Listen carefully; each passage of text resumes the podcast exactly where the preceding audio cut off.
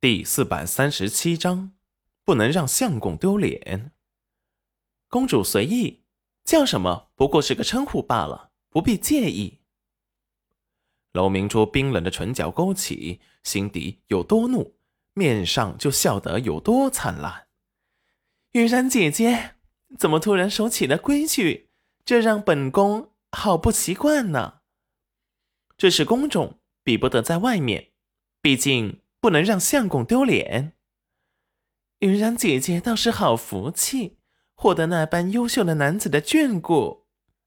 戚云然笑了笑，公主自是也可以寻到那个疼爱公主一生的人。楼明珠银牙都要咬碎了，手指紧紧的握住，指尖都搓破了手掌。现在京城谁不知道她是一个没人要的破鞋？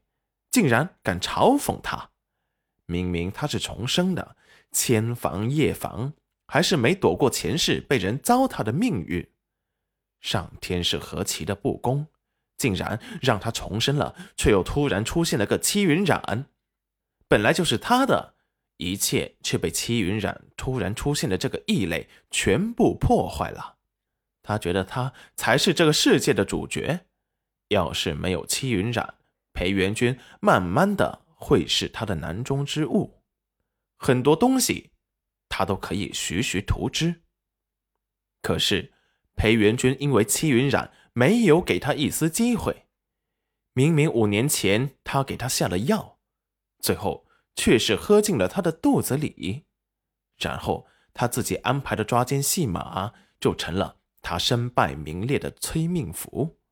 被京城各大世家的人逮了个正着，都在说他的行为不检点，破坏了皇室的名声。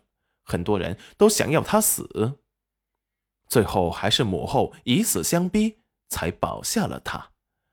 他告诉他皇兄是裴元君给他下了药，准备一定要嫁给他。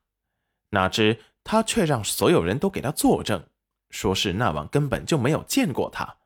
并且还有皇兄作证，他当场受不住打击，就晕了过去。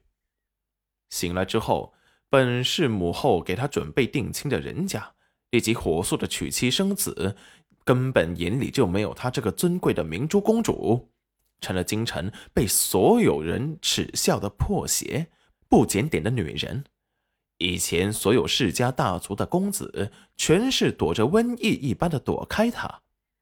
他一个重生的人，竟然也会落到和前世一样被万人唾骂的境地，何其可悲！而这一切都是因为裴元君和戚云染，他不会放过他们。到了皇后娘娘的宫殿，戚云染下了软轿，柔明珠也紧跟了下来，眼底闪过诡异。皇后娘娘的宫殿名。叫凤仪宫。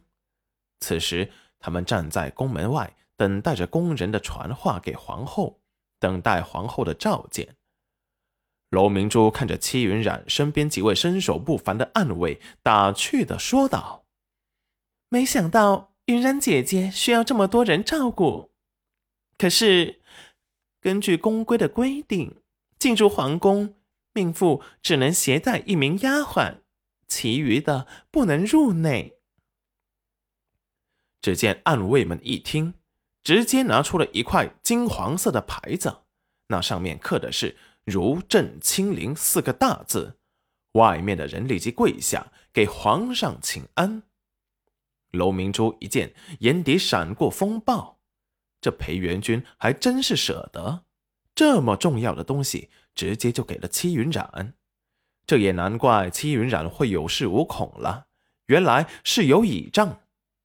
凤仪宫中的皇后还以为是皇上来了，立即出来准备迎接。在看到只是婢女手中的免死金牌时，脸色立即就不好看了。这是怎么了？只见龙明珠抢先的说道：“回皇嫂，明珠。”只不过说宫中有规矩，命妇只能带一个丫鬟进宫，她却带了这么多。明珠随口一提，云然姐姐的丫鬟就把这免死金牌拿出来吓唬人。